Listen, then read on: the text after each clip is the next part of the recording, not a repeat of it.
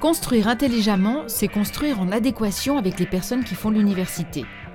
Particularité du campus de Dorigny, le corps enseignant a été largement impliqué dans la conception des bâtiments. Les professeurs ont nommé l'un d'eux délégué auprès des architectes. Et pendant près de six mois, l'architecte s'est adapté aux desiderata multiples exprimés par les enseignants. Un architecte ne fait pas des bâtiments tout simplement pour que ça soit joli, parce que n'oublions pas que de faire une, université, ce n'est pas l'ouvrage d'une personne, c'est l'ouvrage de, de dizaines et de dizaines de personnes. Il y a, vous avez d'un côté le maître de l'ouvrage qui doit vous suivre, il doit avoir confiance en vous, mais après vous avez l'utilisateur.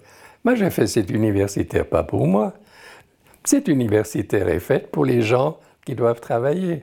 Alors j'ai eu beaucoup de chance d'avoir chaque fois qu'il y avait un bâtiment à faire, euh, d'avoir un professeur qui s'est initié à la lecture des plans. Et ensemble, on élaborait d'abord un programme, un programme des locaux, un les, intentions, comment on voulait vivre euh, pour telle et telle faculté. Et puis tout ça, ça donne comme résultat un bâtiment à la fin.